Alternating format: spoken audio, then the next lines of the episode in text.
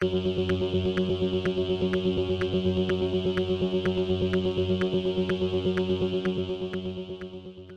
y caballeros, bienvenidos a 10 a 15, un podcast de sala de películas y series en un lapso de 10 a 15 minutos. Yo soy Ángel y en este episodio doble tanda voy a estar hablando de Day Shift y del documental titulado The Princess. Day Shift está disponible en Netflix, mientras que The Princess está disponible en HBO Max. Así que sit back, relax, que 10 a 15 acaba de comenzar.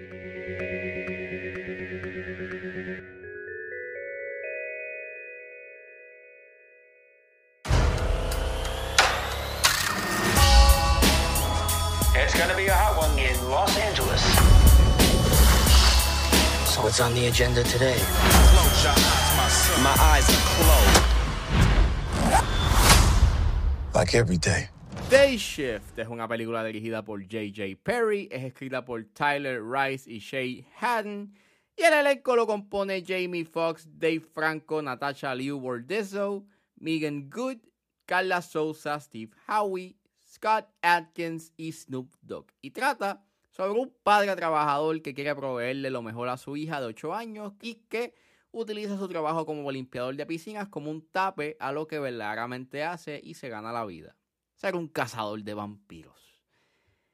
Pues mira, este, esta película salió el viernes pasado. eh, la vi con mi fiance. eh, mi fiance estaba bien pompeada por ver esta película porque es de vampiros. A, le- a ella le gustan mucho los vampiros y pues yo dije, dale, vamos a verla. Se ve entretenida por lo menos. Se la vi y entretiene. La encontré divertida. No es una película que es como que la mejor película de todos los tiempos ni nada por el estilo, pero hace su trabajo en entretener. Eh, para mí el highlight son pues sus escenas de acción que pues se nota que, que están bien coreografiadas, que son prácticas, que están bien filmadas. Eso pues ayuda mucho a que eso es gracias a que la fotografía es bien vibrante, son movimientos de cámara, you know, bastante estables.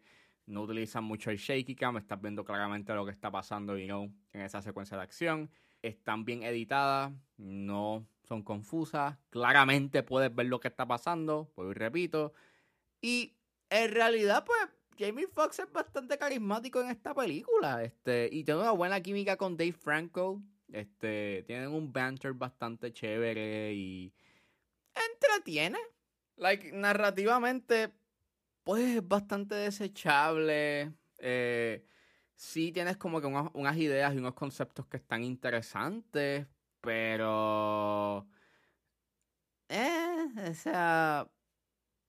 Está cool, por lo menos este, you know, el lore de los vampiros, o sea, de que esto es una... Esto es un under, esto es un underground world, pero volvemos, no es nada que no se haya visto, you know, en otro proyecto, so, eh, ok. Eh, y en cierta forma tú puedes saber para dónde va la película. eh, y es un tanto predecible. La villana de esta película es bastante meh. Tampoco tienes como que mucho tiempo. No le dan mucho tiempo para poder, este, you know, desarrollarla y darle, pues, profundidad. Te dan un poquito, pero aún así no no es suficiente para que se convierta en un, un personaje bastante destacable o por lo menos que sea un verdadero obstáculo para los personajes principales. Eh, y otra cosa es que la película pues te establece como que unos, una, un- una lógica en específico eh, dentro de lo que le sucede a los vampiros, sino y, y- y de la manera en cómo los puede eliminar, pero entonces con un personaje en específico, que es con el personaje de Dave Franco. Sin entrar mucho a spoilers, algo sucede con él y pues sigue ahí. Es un personaje que pues, pues está ahí y, y- y, mm, sigue la película. Y yo entiendo de que es, es una película que no debes de cogerte en serio. Like, la película es bastante cómica y la comedia pues sí a veces eh, me hizo reír, you know, me dio unos chistes que aunque son un tanto estúpidos, pues it gets the job done, you know. Me hicieron chuckle, pero yeah, hay un punto en la película, por lo menos en su tercer acto, que es como que eh, no, no, no entiendo cómo es que ese personaje todavía está en esta película, como, como todavía sigue de pie. Este, pero fuera de eso, es una película que pues, sí, es una película de Netflix, sí, eh, se nota de que pues es una película hecha por, pues, for the sake of content, pero no te puedo negar de que por lo menos hay cosas chéveres en la película y no, hay cosas chéveres y se preocuparon en hacer buenas secuencias de acción y entretiene. Y también ayuda mucho a que por lo menos la fotografía se ve cool. Y, y sí, eh, utilizan este drone shots y toda la cosa, pero por lo menos se ve bien. Mucho mejor que en The Grey Man. Pero pues, eso es básicamente este Day Shift. Así que si la quieren ver, o si se les aparece en su feed en Netflix, pues sí, denle el watch. Es bastante entretenido. Works every time. Murder was the case that they. Y saliendo de Day Shift ahora, vamos a hablar de el documental de The Princess que está disponible en HBO Max. Could I ask you first, Your Royal Highness, what was your instant impression? Well, I remember thinking what a very jolly and amusing and, and attractive 16 year old she was. I don't know what you thought of me. but- Pretty amazing. Ew. Diablo, Príncipe Carlos, eres un caldo de basura. Pero pues, ¿qué se puede esperar de la familia real? Y después de este cintillo tan creepy y tan disturbing, pues vamos a hablar del documental de The Princess, que es dirigido por Ed Perkins. Y básicamente este documental pues te presenta la historia de la princesa Diana contado ex- exclusivamente a través de material archivado de la época, eh, creando esta narrativa atrevida e inmersiva sobre su vida y la actitud del pueblo hacia la monarquía que se dio en el momento y que todavía se da. Este documental salió la semana pasada también y lo vi y está bien hecho. Es un documental que está bien hecho, pero sí es bastante amargo y es bastante triste porque, pues, sabiendo la trágica muerte que tuvo la princesa Diana, pues, ver los antecedentes y ver, pues, cómo fue su relación con el príncipe Carlos y con la monarquía y los, lo obsesiva que era la gente eh, con ella y con la monarquía y cómo la prensa literalmente eh, invadía su privacidad, pues, es bastante disturbing como, pues, amargo. Eh, en cierta forma, eh, este documental actúa pues como un estudio de cómo la gente se comporta frente a figuras públicas. Eh, obviamente, sí, en este caso estamos hablando de figuras políticas o figuras de la realeza, pero aún así es bien interesante, este, obviamente, cómo se hace estudio de cómo los medios y el pueblo interactúan con estas figuras conocidas y esa relación que se convierte en, una bastante obsesiva eh, e invasiva. Y vuelvo, es bien amargo ver eso, de que este pietaje obviamente deje en evidencia eso, lo, lo tóxico que es y es bastante triste. O sea, en verdad, cuando terminó el documental yo estaba como que diablo. O sea, fue un bad trip. Vuelvo, utilizan pietaje de la época. No necesariamente está remasterizado o digitalizado o, o- lo, o lo pulen para que no tenga como que, you eh, el ruido que genera, you eh, las cintas en filme.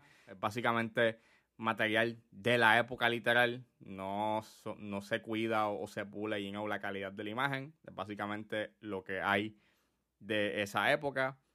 Pero aún así se ve bien, se ve bastante bien hecho, la manera en cómo lo editan y cómo crean esta estructura y esta cronología de los eventos eh, en la vida de la princesa Diana, pues está bastante, eh, está bastante bien hecho, eh, bastante coherente.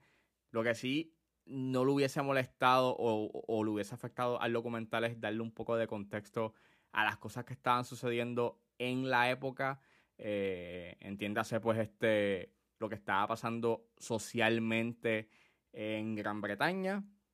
Pero creo que el contexto que te dan, pues, ok, puedes, puedes entenderlo un poco, pero aún así no hubiese molestado tener un poco más de contexto. Y puede que esto no traiga como que nada nuevo a la mesa de discusión, entiéndase, pues, una nueva información sobre lo que estaba pasando este en, en la vida de la princesa Diana. Pero creo que puede ser bastante interesante pues para alguien que no conozca del todo eh, la vida de, de ella y lo que pasó. So, recomiendo que sí, si no saben mucho de la princesa Diana, pues pueden ver este documental y te dan como que un buen contexto y, y una buena explicación de qué fue lo que pasó y la relación tóxica que tuvo pues con el príncipe y con la monarquía y también obviamente te está presentando este la relación tóxica que tenía la gente con la monarquía y con ella. Y como un estudio you know, donde, donde, donde te presenta ese tipo de donde te presenta esa interacción y de cómo y lo nocivo que puede ser dichas interacciones pues creo que está bastante bien hecho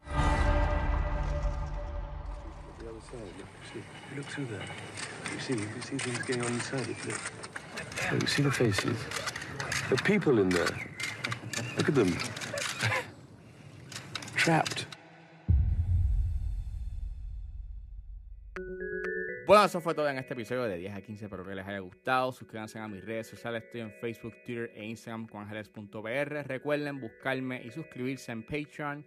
Me pueden buscar en la página como Ángel Serrano o sencillamente escribir patreon.com slash 10 a 15.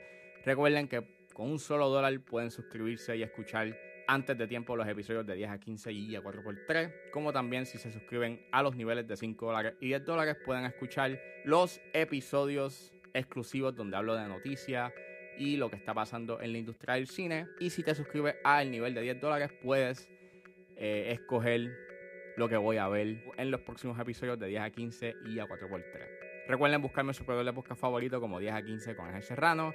Gracias por escucharme y nos vemos en la próxima.